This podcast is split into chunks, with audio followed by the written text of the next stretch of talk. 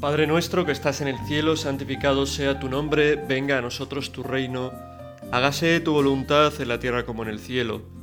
Danos hoy nuestro pan de cada día, perdona nuestras ofensas como también nosotros perdonamos a los que nos ofenden. No nos dejes caer en la tentación y líbranos del mal. Amén. Vamos a meditar en, esta, en este día lo que lo que es algo característico de, de, la humanidad, que, es, que es criticar. Qué difícil, qué difícil criticar, envidiar, la envidia, ¿no? ¿De dónde surge la crítica? De la envidia. Qué difícil es encontrar a alguien que no critique. Qué difícil es encontrar a alguien que no te suelte de repente pues algo malo de otro parece que cuando están tres se va uno y, hay que decir algo de ese uno que se ha ido, ¿no? Porque, joven, porque detrás de eso está la envidia, ¿no? Envidiamos a la gente porque, pues por muchas cosas, ¿no? Envidiamos a la gente porque son mejores que nosotros. Y nos fastidia. Nos fastidia que alguien que no seamos nosotros haga algo bien. ¿Y por qué? Bueno, pues ahí está el misterio, el misterio del pecado, ¿no? El misterio del pecado, que hace que sintamos, joder, como me gustaría a mí hacer eso bien. Y como él lo hace bien, pues voy a hablar mal de él para fastidiarle, ¿no? Y es un misterio, porque lo que tendría que pasar es lo contrario, ¿no? Que nos alegráramos del bien de los demás, que es para, para lo que estamos hechos. ¿no? Estamos hechos para, para amar y amar es alegrarse del bien del otro. El que ama de verdad se alegra cuando al otro le va bien, ¿no? Sufre cuando al otro le va mal. Pero a veces no, no nos pasa eso. No nos sale natural. Y a veces, joder, a esta persona le va bien, ¿no? Y nos sentimos por dentro, joder, sentimos un agujero dentro de nosotros, ¿no? Un agujero negro que lo va absorbiendo todo y nos convierte en pues en envidiosos. Y la envidia nos lleva a el hablar mal de, de los demás y es triste, pero hacer la prueba. Mira, hoy hoy con las personas con las que te cruces o ya si estás escuchando tarde esto, pues mañana mira a ver cuáles ¿Cuántas no hablan mal de otra persona? ¿no? En el trabajo se habla mal de este. donde sea se habla mal de este, ¿no? Entre cualquier gremio, ¿eh? O sea, también sorprende a veces entre los curas, ¿no? No piensa en los curas personas angelicales, ¿no? Mejor que no penséis eso porque así rozaréis un poquito más por nosotros. Pero entre los curas, la crítica al otro, al que hace otra cosa, mira este que le va bien, cuántos éxitos apostólicos, la gente le hace caso, está en un sitio súper bueno, está en no sé qué, está, bueno, también la crítica. Entre los padres, ¿no? los grupos de padres de WhatsApp de los colegios, ¿no? No sé por qué hablo de esto, supongo que me habrá contado algún, alguna persona en algún momento, ¿no? Pero también, ¿no? Comparándose unos con otros, quién es mejor padre, quién hace mejor, mira este cómo, trata, qué hace con sus hijos, mira esta otra, mira que esta que se cree muy buena, ¿no? No soportar que, que a los hijos de otro les vaya mejor que a tus hijos, ¿no? Y que por dentro te, te queme algo, ¿no? Y te haga tener algo contra, contra esa persona, criticar, hablar mal. Y por la lengua, pues nos, nos hacemos mucho daño, ¿no? Claro, pero lo que decimos por la lengua primero es en la cabecita, también lo tenemos en el corazón y luego más a más lo expresamos. ¿no? Y eso nos va envenenando la cabeza y el corazón. Se puede saber si pues una relación de amistad es buena o una relación pues más profunda, ¿no? Más profunda no, más profundo que la amistad es difícil, ¿no? Pero bueno, me refiero a una, relación pues por decirlo, amorosa o es buena si, si no es una relación que está basada en la crítica al otro, ¿no? Una pareja, una parejita que critica a otra parejita, ¿no? A otras parejitas, que se comparan constantemente, ¿no? Claro, de ahí viene la. la eso, ¿no? El hablar mal de la crítica, del compararse. ¿Por qué te tienes que comparar? ¿Por qué nos tenemos que comparar? ¿Acaso no, ¿Acaso no somos cada uno inigualables a los ojos de Dios? ¿Acaso Dios no nos ama con un amor infinito? ¿Acaso Dios no ha dado a cada uno unos dones determinados? No te puedes comparar con el de al lado. No puedes comparar tu relación con la relación de otros. Pues mira, estos qué bonita relación tienen nosotros. Y entonces hablo mal de los otros porque, ah, en el fondo tampoco les irá tan bien, no sé qué. No te puedes comparar. Cada uno tiene su historia, los dones que Dios le ha dado, las capacidades que Dios le ha dado, la formación con la que se ha encontrado en su vida. No debemos compararnos. ¿no? Y si nos comparamos con alguien que sea con, con el que es modelo de la humanidad, para todos los hombres, que es Cristo. Compárate con Cristo, ¿no? Y verás cuánto te queda. Pero no te saldrá criticarle a Él, porque no hay por dónde criticarle, aunque ahora vamos a ver en el Evangelio que algunos sí lo buscaban. Sino que comparándote con Cristo te saldrá buscar imitarle y buscar acercarte a su gracia para poder imitarlo. ¿no? para poder parecerte más a Él, o más bien para siendo como eres, poder seguirle, ¿no? que es lo que, a lo que Jesús quiere ayudarnos. ¿no? no quiere que seamos robots iguales todos, ¿no? cada uno es como es, ¿no? unos más afectivos, otros menos, unos pues con bueno, pues con mayor paciencia, con más paciencia, otros con menos, cada uno es como es, ¿no? Y hay cosas que, bueno, que se pueden ir perfilando y se puede pedir a Dios que nos ayude a crecer en virtudes, y, pero uno no deja de ser quien es, ¿no? Y así es como nos quiere Jesús. Y eso tenemos que, que aprenderlo en nuestra vida, ¿no? A no compararnos, a no compararnos nosotros, a no comparar nuestras familias, a no comparar eh, nuestros grupos parroquiales, a no comparar eh, yo pertenezco a este movimiento, tú a este otro, a no comparar esas cosas. ¿no? si son todas cosas amadas por Dios, si cada persona es amada por Dios. Lo que nos tendría que salir si vemos algo que hace otra persona que nos, que nos choca es rezar por ella. Eso es el verdadero, el verdadero amor. ¿no? Al otro nos envenena y nos llena de, de, de cosas, el corazón que nos tiran para abajo. ¿no? La crítica, la envidia rezar, darnos cuenta también de que nosotros somos limitados, que no somos mejores que nadie. Y también hay otra envidia que es más peligrosa aún, que es la de envidiar el pecado, envidiar el pecado. A propósito de esto, no sé muy bien de quién es, pero, pero hay, una, hay unos versos que siempre me han hecho eh, bastante gracia. ¿no? unos versos españoles, me parece que son del arcipreste de Ita o de, o de alguno así, ¿no? que, que dicen esto. Lo digo y luego lo explico en la siguiente. Envidia de la virtud hizo a Caín criminal, gloria a Caín, hoy el vicio es lo que se envidia más. Y a, raíz de esto explico pues que está, normalmente se envidian cosas buenas y eso nos lleva, que no está bien, ¿eh? pero a veces podemos envidiar cosas malas, que es más perverso.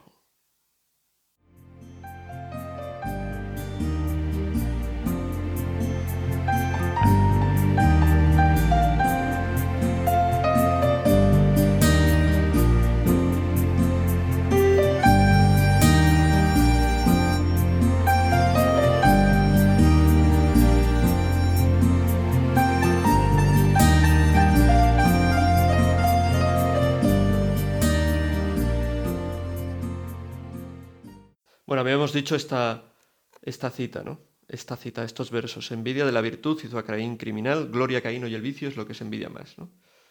¿Qué es lo que hace que Caín mate a Abel? Pues que envidia que Abel es bueno.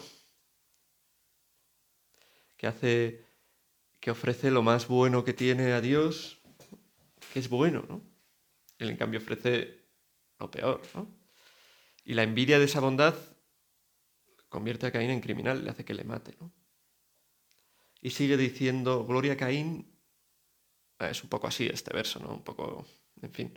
Pero la idea es, está ahí, ¿no? Gloria a Caín, hoy el vicio es lo que se envidia más, ¿no? Caín envidiaba el bien que hacía Abel y hoy hay gente que puede envidiar el pecado, que es una envidia tristísima. ¿Qué envidio yo a este tío que, fíjate, jode cómo disfruta eh, con sus millones, con sus riquezas, con sus... teniendo, ¿no? A este tío, joder, cómo se lo pasa con esta chica hoy, esta mañana, eh, luego el otro, luego la... Pues es muy triste envidiar eso, ¿no? Hay que admirar el bien, pero no podemos, desde luego, admirar el mal. Eso es de una corrupción y una vileza grande, ¿no? Porque nuestro, estamos hechos para, para amar el bien.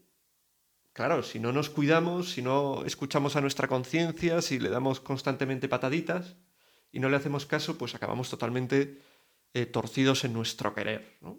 Y acabamos queriendo cosas malas.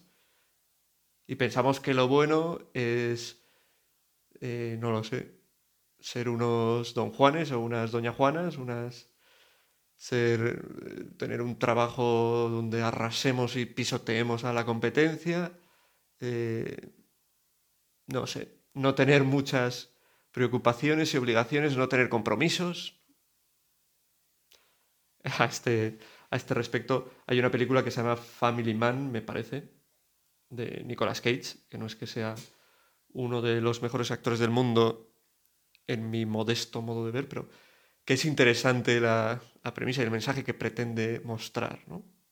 Se trata de un, bueno, no me acuerdo muy bien de cómo es, pero bueno, un, alto ejecutivo, soltero, pues eso, frívolo, eh, riquísimo, que no tiene ningún compromiso, ninguna familia, que de repente se despierta un día siendo padre de una familia numerosa, ¿no? Lo que él más odiaba en su vida, ¿no? Bueno, y la película se va viendo como en realidad, pues ser padre de una familia numerosa, no sé si es muy numerosa o no, un par de hijos tendría, o tres, no me acuerdo. Eh, pues llena más el corazón que vivir para, para abrazar a unos billetes, ¿no? O para abrazar a una chica o a un chico que, que mañana no estará, ¿no?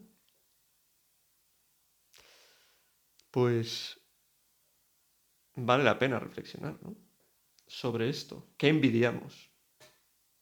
El bien, el mal, cualquier cosa está mal, pero el mal, desde luego, es mucho más terrible, ¿no? No tendremos súper herido el corazón, no necesitaremos pedirle al Señor que le dé la vuelta a nuestro corazón como un calcetín para que podamos empezar a amar lo bueno. ¿Tú amas servir a los demás? ¿Tú amas la pobreza? En el sentido de una vida desprendida, una vida donde las cosas no se te peguen al corazón. ¿Tú amas poder entregarte y luchar para poder entregarte a cosas grandes? ¿A grandes empresas? A grandes ideales, como el matrimonio, como la familia, como el sacerdocio, como el vivir para los demás, como el eh, hacer con tu trabajo cosas que valgan la pena y que ayuden al desarrollo de la sociedad, como la vida religiosa, como cualquier apostolado con el que se pretenda acercar a los que están alejados al Señor. ¿Tú amas eso? ¿O amas la vida del futbolista de turno, del famoso de turno, que es eh, todo, todo para afuera, ¿no? Todo apariencia. ¿no? no digo yo que no haya futbolistas y, famosos que sean gente buena y con grandes ideales, por supuesto, no lo dudo, aunque lo tienen más difícil. Porque donde hay fama, donde hay dinero, donde las cosas se dificultan. ¿eh? Fíjate en los políticos. Capacidad de trincar dinero bajo manga, a ver quién se libra. Es que la tentación es muy fuerte. Y honrados, honrados, honrados, bueno, pues algunos, algunos habrá, pero, pero todos somos, pues eso, pecadores, débiles, fallamos. Bueno, en una ocasión cuenta el Evangelio cómo se acercan a Jesús eh, los discípulos de Juan, se le acercan a Jesús después de que Jesús ha elegido a Mateo, Mateo, que era pues un publicano, un pecador público, cobrador de impuestos de los romanos, lo elige para apóstol. Y eso no hace gracia a muchos. ¿no? Es cuando dice Jesús eso de no he venido a por los justos, sino a por los pecadores. No tienen necesidad de médicos los sanos, sino los enfermos. Bueno, pues a continuación dice que se acercan a Jesús unos discípulos de Juan y le preguntan, ¿por qué nosotros y los fariseos ayunamos a menudo y en cambio tus discípulos no ayunan? Jesús les dijo, ¿es que pueden guardar luto los amigos del esposo mientras el esposo está con ellos? Llegarán días en que les arrebatarán al esposo y entonces ayunarán. Bueno.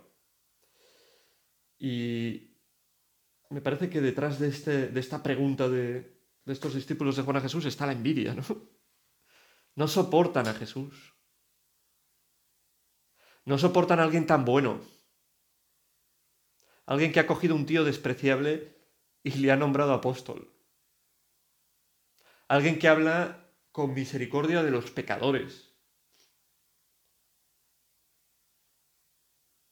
Y van y le preguntan, oye, tú en realidad eres un comilón, ¿no? Nosotros ayunando y tú en cambio aquí de comilonas con estos ricachones, porque debía estar en una comida, le había invitado el, propio Mateo. Y dice, llegarán días en que les arrebaten el esposo y entonces ayunarán.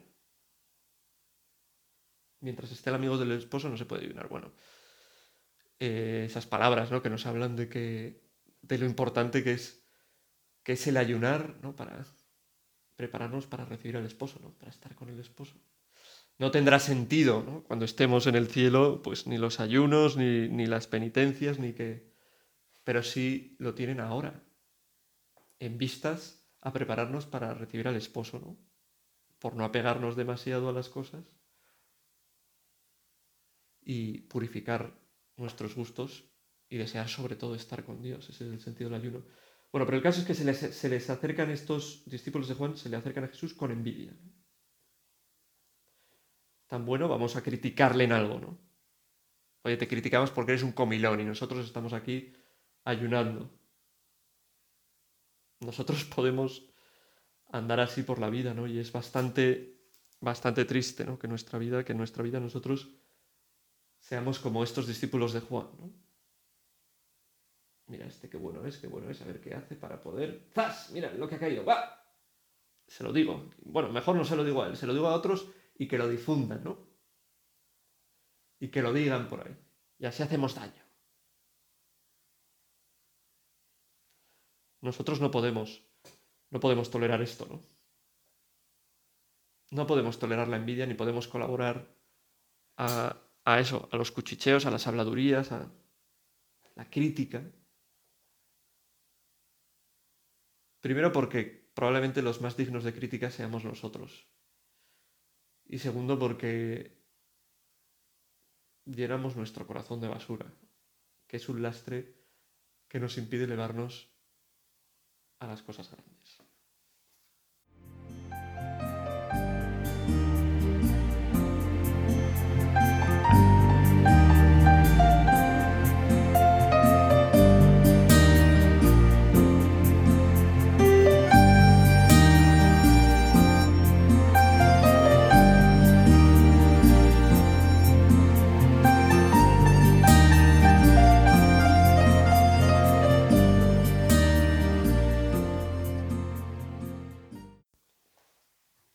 En realidad, cuando hablamos de un vicio, tenemos que darle la vuelta y hablar en positivo, ¿no? La envidia es el vicio del que estamos hablando, ¿no? La envidia que, que lleva a la crítica, a la calumnia, a la comparación, a la murmuración y todo eso que nos lleva a una profunda tristeza interior. Es triste ver cuánta gente está quemada por dentro totalmente por resentimientos hacia otras personas. Por, bueno, enfados que podrían tener más o menos razón en su momento, pero que se han ido anquilosando en su corazón y les suponen un peso tal que les hunden, les convierten en personas que se les ve que son malas, porque están envenenadas. Y de ellas solo salen sapos, culebras y no rosas. No les salen rosas de la boca. No sé. Esto creo que es una canción de, de algún grupo así indie, no sé muy bien de cuál. Me salen rosas de la boca. Bueno, el caso es que, que no, que es difícil que a alguien le salgan rosas de la boca, ¿no? A uno le salen rosas de la boca cuando ama. No, fijaos en los enamorados, ¿no?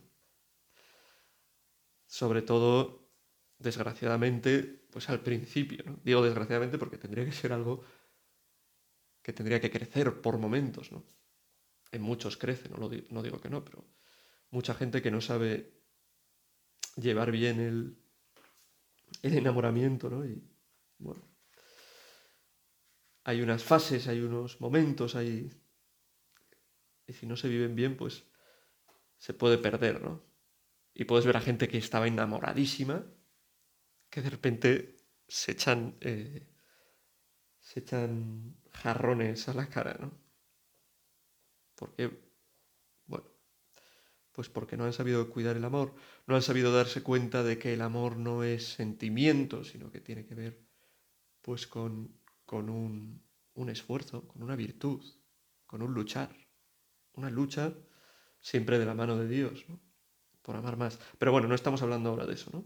Pero lo que decía, ¿no? Se ve los enamorados como, sobre todo al principio, ¿no? Y también, bueno, los que son buenos enamorados, buenos amantes, siempre, pues se echan flores el uno al otro por la boca, ¿no? Se dicen cosas bonitas, ¿no? Se llaman de formas bonitas, a veces ridículas, de lo bonitas que son. Pero, pero esto es lo propio del amor, lo propio de quien no ama, del envidioso, del que envidia, pues es todo lo contrario, ¿no? Que salgan sapos y culebras y decir cosas feas. Y, además, el que ama dice las cosas bonitas, me refiero al amor pues entre un chico y una chica, ¿no? Se las dice a la cara al otro, ¿no? No es, no es que mi novio es, es un osito.